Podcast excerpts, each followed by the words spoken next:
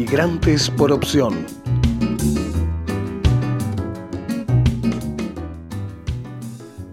Bienvenidos y bienvenidas a Migrantes por opción.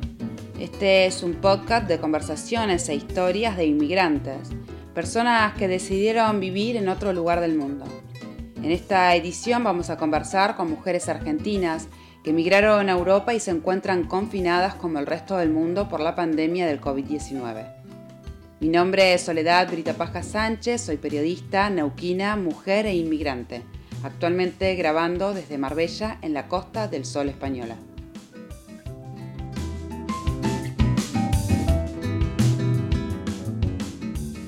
Hablamos en esta oportunidad con Laura Kersenblet. Ella migró por amor desde Buenos Aires a Holanda.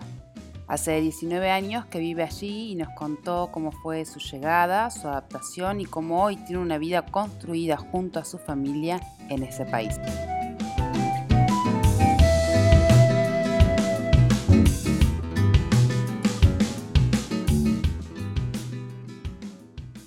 Contame, ¿de dónde sos? ¿Por qué decidiste emigrar? ¿Y cómo fue esa primera llegada a dónde llegaste?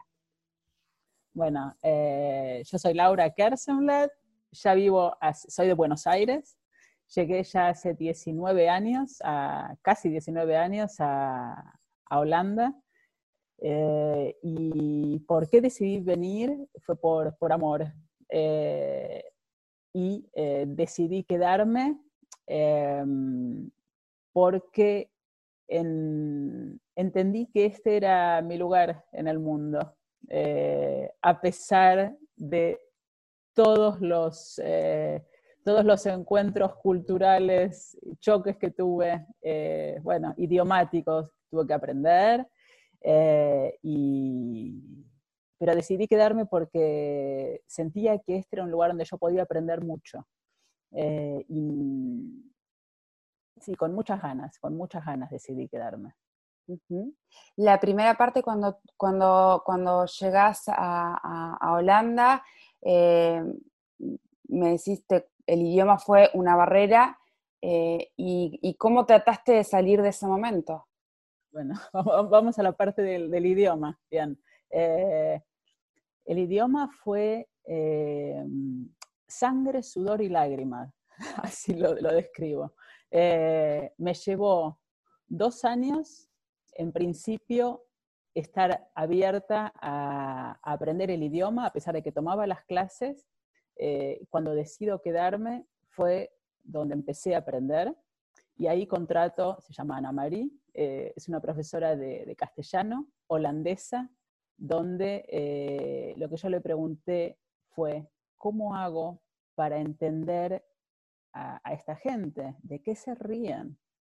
¿De qué se ríen? Porque no entiendo de qué se ríen, cuáles son los silencios. Eh, entonces ella me propuso ver a humoristas, ver eh, a, eh, revistas de, chistes, cómics y, música. Y de esa forma, por esos tres lugares, es donde yo empecé a entender, diría, los tabúes de, esta cultura y los códigos con los que se manejan, eh, que son absolutamente diferentes a, los nuestros. Eh, pero me llevó, me llevó muchísimo tiempo, muchísimo tiempo entenderlo y, y bueno, y tenía muy claro de que ese era un punto fundamental para que yo pueda trabajar a futuro. Dije, si no entiendo estos códigos, yo no voy a poder estar en mi nivel o haciendo lo que yo tengo que hacer, digamos, para, para poder integrarme en la, en la, sociedad y poder desarrollarme. Este, es una obligación personal. Sí, un poco em, para que, para que los, eh, los que te escuchan sepan, lo que vos realizás es eh, tratar de, de, ayudar con los procesos de la mente, la concentración, la memoria. Sí, es, la, son, los, eh, son las áreas cognitivas del cerebro, tiene que ver con la concentración, el foco, la relajación la memoria a corto y largo plazo, lógica, idiomas, que las palabras salgan en forma fluida, orientación espacial, que tengo a la derecha, a la izquierda, si voy caminando y eh, tener nosotros nuestro propio navegador eh, incorporado, este, y, dar herramientas para estudiar. Eh, para estudiar, para absorber la información. y, y bueno, y sentir que, que, puedo ser pleno en lo que estoy queriendo, eh, en lo que quiero desarrollarme. Bueno, eh, comentaste, vos tenés una hija.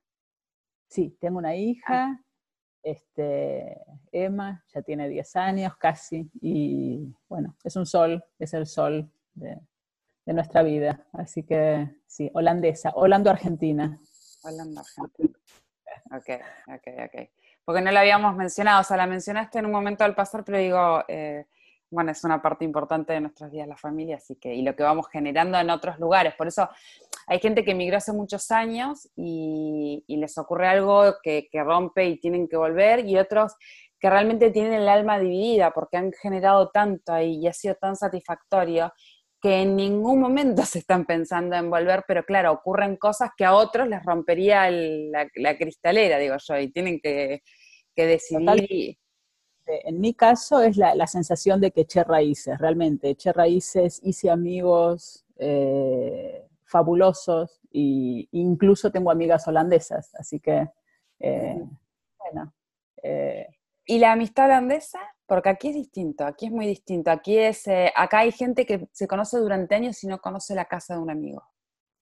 Sí, bueno, bueno, aquí pasa exactamente lo mismo, pero ¿qué pasó con, eh, ¿qué pasó con mis amigas holandesas? Eh, especialmente tres, que me preguntaron después de, diría un par de años, de reunirnos, de contarnos cómo estábamos y, y era, cada encuentro que teníamos era una reunión de corazones abiertos, ¿eh? porque cada una te contaba cómo se sentía.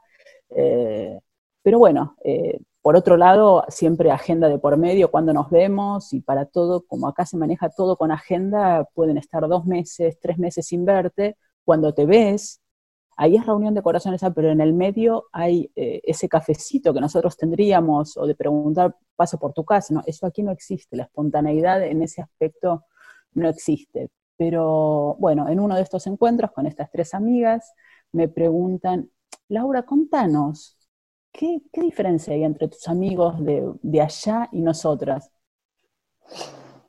¿Qué pregunta? ¿Cómo les respondo esto? dije, sinceramente es otra cosa, es un, diría, es otro mundo, eh, pero danos un ejemplo, por favor, danos un ejemplo. Y dije, bueno, les voy a dar un, par de ejemplitos. Le dije, en principio, cuando uno está contento, puede abrazar al otro. Hasta puede llorar por el otro, digamos, de alegría. Eh, cuando uno llega a un lado o se va, da un beso. Eh, cuando uno habla, lo toca al otro. Es normal. Ajá, me dicen. Y dice, pero vos estás contenta con nosotros porque nosotros tenemos otros códigos. Y yo les dije, por supuesto, si no, digamos, eh, hay una amistad, pero son, es con otros códigos. Dicen, y, ahí me, dijeron, ¿qué pasa si nosotras, nosotras que realmente queremos que te sientas como vos te sentís con tus amigos en Argentina? Un acto de amor divina. Dicen, ¿qué pasa si te empezamos a saludar con un beso? Cuando nos vamos, cuando nos vemos, cuando nos vamos. Eh, ah, y, y bueno, y es el día de hoy, y esto fue ya hace, no sé, 15 años que somos amigas. Y sí, nos seguimos saludando con besos y ahora nos abrazamos y bueno. con, los, con, los, amigos también está esto del metro de distancia. Eh, es el código, es un código. No, no, es, no es pensado, son códigos de, de eh, diría, de, de, conducta, digamos. Claro. Eh, sí, uno está más cerca, pero lo que es el, abrazo o esa parte no, no, está aquí.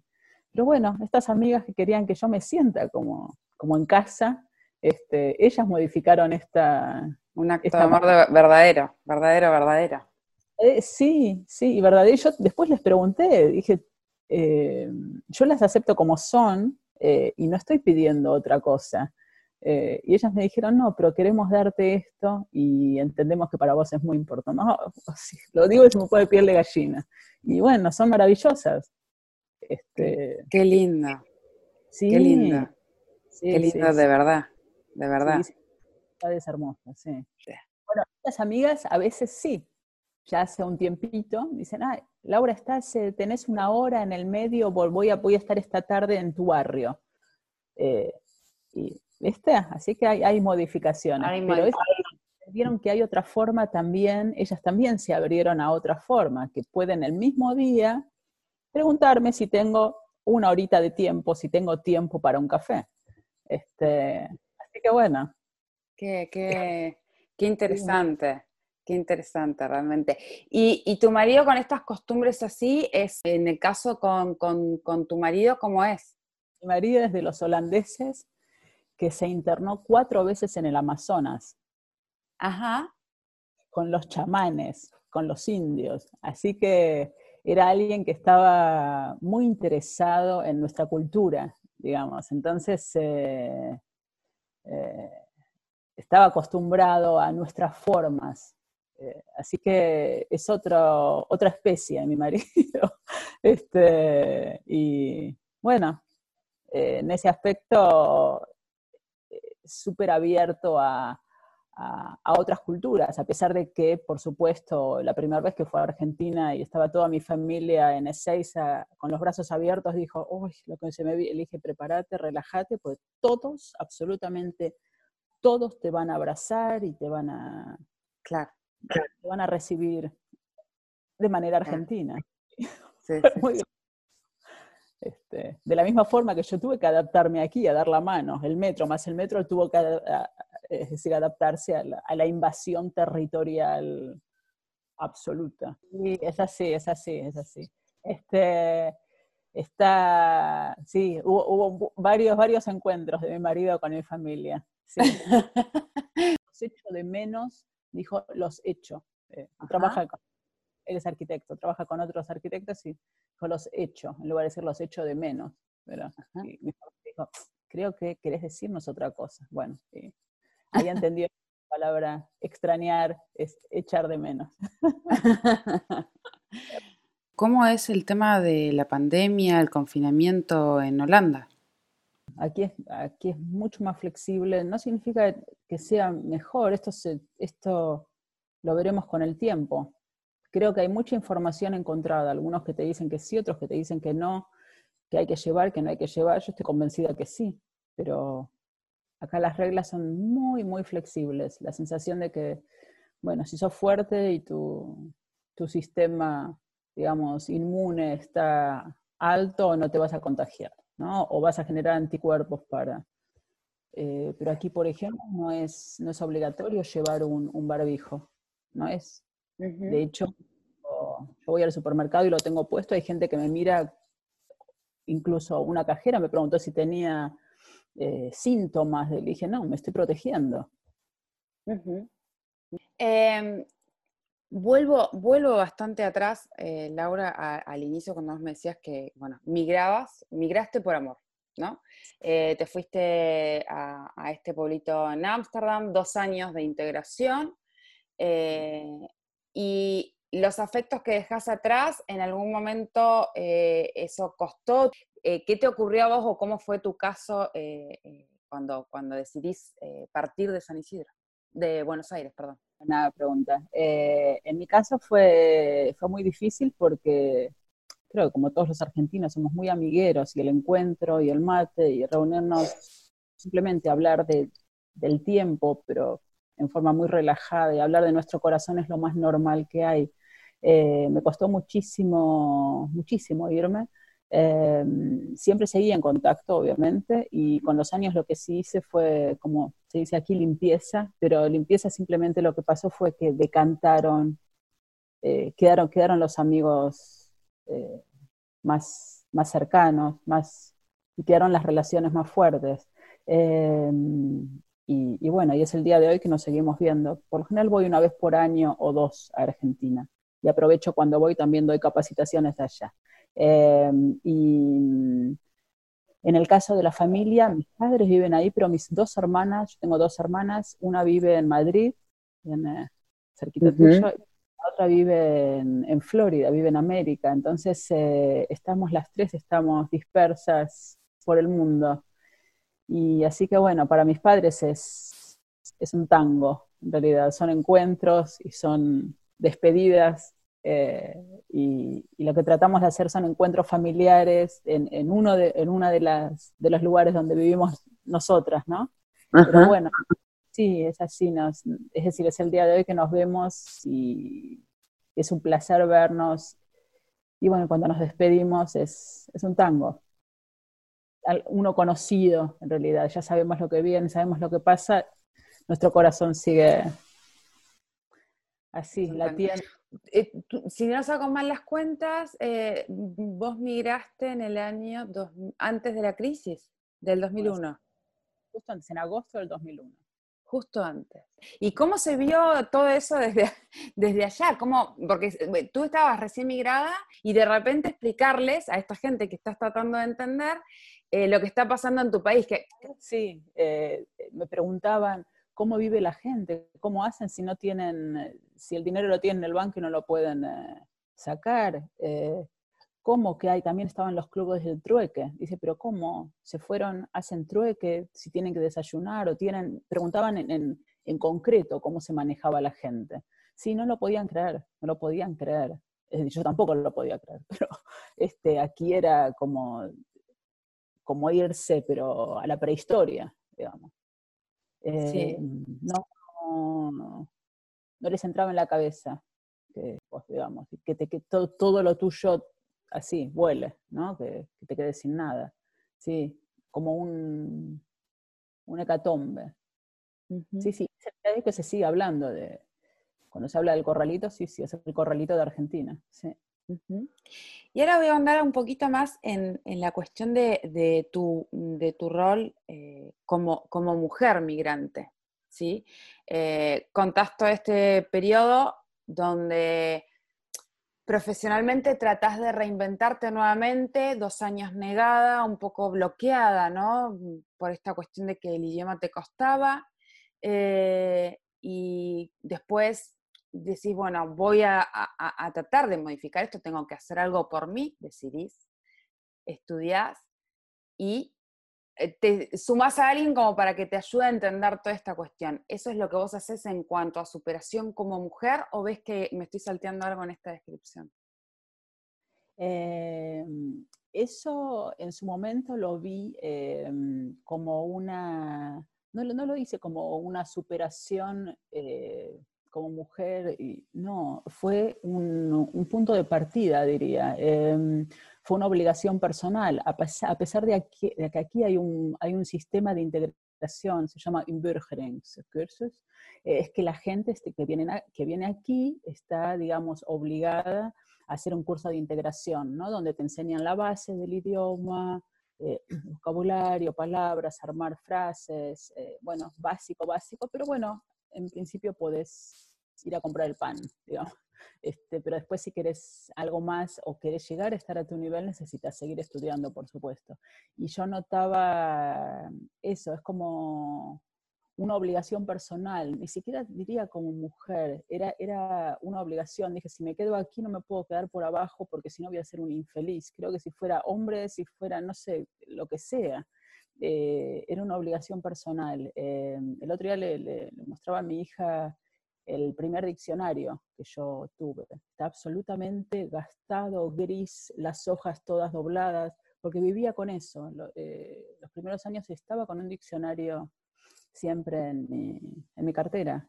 Eh, me la pasaba leyendo diarios, fue mi forma, leer diarios, el, diario que estaba en el, en el, bus, en el tren, y, tratar de entender, tratar de entender. Y esa fue, pero creo que fue una obligación, una obligación interna, era como un desafío, me lo tomaba como un desafío, eh, y llegué al punto de, de, que me gustó ese desafío, y ahora me encanta el idioma. Este, las cosas que, eh, que hago, pero en forma también, diría inconsciente, es estar muy, muy alerta a las expresiones. Me encanta. Cuando alguien dice, ¿qué quisiste decir con eso? Eh, te gusta.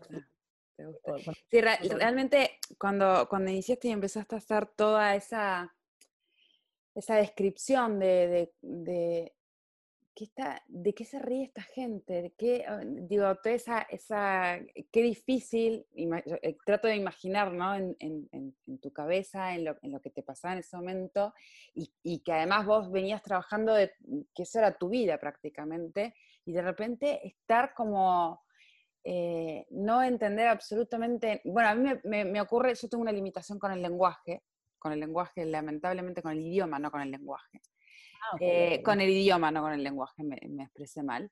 Em, con el inglés yo la verdad que no tengo una preparación buena y me pasa que aquí hay mucho extranjero, hay holandeses a montones, hay noruegos, hay alemanes, hay británicos, irlandeses, es más, creo que acá en Noruega hay más de eso que español en sí mismo. Entonces, claro, te encuentras con, con un idioma inglés hablado por diferentes, eh, por diferentes nacionalidades que me resulta incluso más difícil que escuchar el inglés propio británico. Y era muy básica mi formación. Me voy reinventando, voy tratando, y claro, y me pasa que a veces yo me siento en mi salsa con un trabajo que están solicitando y que me encantaría y me muero por hacer. Pero claro, cuando voy y empezamos a tratar de hablar, me encuentro con un irlandés, un escocés, que están tratando de, ver que yo tengo una experiencia maravillosa en eso, pero que tenemos una limitación muy grande con nuestros diferentes eh, eh, eh, idiomas y me siento absolutamente desesperada e impotente. Sí, bueno, sí, reconozco este, esa sensación, porque así también, es, esa, como esa impotencia, decir, ¿y, de qué se está riendo? No solo eso, aquí lo que pasaba era que la gente decía, bueno, te ayudo, sigamos hablando en inglés. Y yo decía, por Dios, escúchame, porque yo voy a seguir hablando en holandés, yo no vuelvo a cambiar al inglés, yo te sigo diciendo la frase que quiero decirte, lo que quiero decir, lo que quiero expresar en holandés. No me voy a cambiar. Y pasaba, había muchas charlas donde la persona me respondía en inglés o me hacía la pregunta en inglés y yo seguía en holandés y seguía en holandés, este, así como los perros que no sueltan, digo, no, voy al inglés, voy a devanarme los sesos, pero yo sigo en holandés. Y bueno, este, creo que fue mi, mi sigue siéndolo en realidad, es, eh, soy cabeza dura. Como soy cabeza dura, creo que en, en este aspecto jugó a favor. Muy cabeza dura. Este, y, bueno, creo, tenía, tenía muy metido en la cabeza que quería aprender este idioma. Eh, eso pasó. Es mi, mi experiencia, ¿no? Y, como vos decís con, con, el tema del inglés, a mí me pasó con el holandés, yo no tenía esa facilidad que tiene mucha gente para los idiomas, pero sí lo que sí tenía es, es eh, perseverancia. Este, y fuerza de voluntad. Fuerza voluntad, absolutamente, absolutamente. Y es, también trato de, transmitirlo a otras personas. Y, doy mi ejemplo. Digo, si yo me hubiese quedado muy relajada, jamás, jamás hubiese aprendido este idioma. Jamás. Este, porque es un idioma que hay que estudiarlo, hay que sentarse, hay que leer, hay que eh, decodificar. Este, y sí, implica, implica conducta, este, sí, diría cabeza, ser cabeza dura, como diciendo, no, no me va a ganar, lo voy a lograr. Sí. punto más que tuvo que aprender, no solo de qué se rían, sino eh, también un desafío cultural. Es, ahora, no tanto, no, ahora entiendo, por suerte, son los silencios. Eh, fíjate que un silencio en, en, Argentina puede ser tomado como, uy, como una fricción o o un, una disconformidad o que no te sentís cómodo con alguien. Y cuando se genera más de 3, 4 segundos de silencio, decís, uy, como que ya hay que sacar algo, ya hay que, hay que decir algo o hay que llenar ese espacio con algo. Y aquí, em, aquí no. Acá es un silencio de tranquilidad, es un silencio de estoy pensando y es normal este silencio. Em, y, en lo que hace a mi trabajo, cuando entendí esto, me dio mucho aire para poder, y justamente, digamos, dar lo que yo doy y, este, y entender a los grupos. El silencio de un grupo no significa que sea un silencio de, malestar, es un silencio de tranquilidad y dar espacio para pensar y darle espacio al otro. Eh, fue un aprendizaje absoluto para mí. Eh, bueno, quería compartirlo.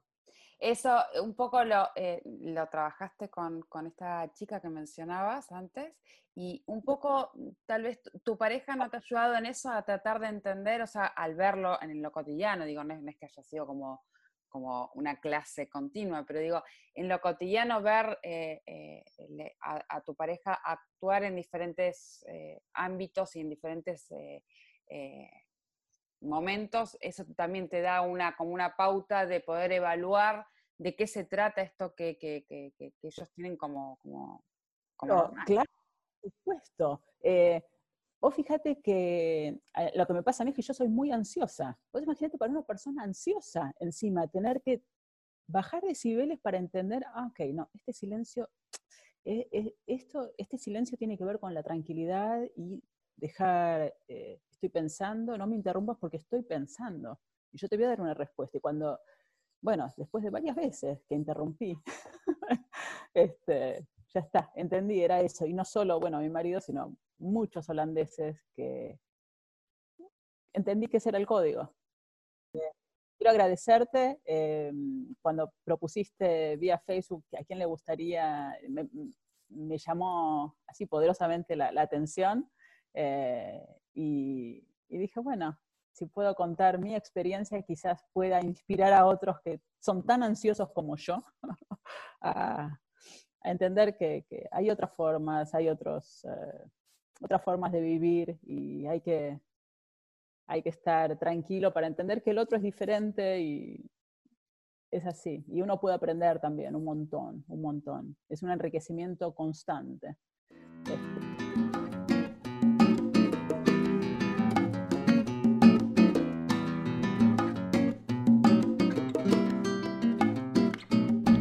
Migrantes por opción.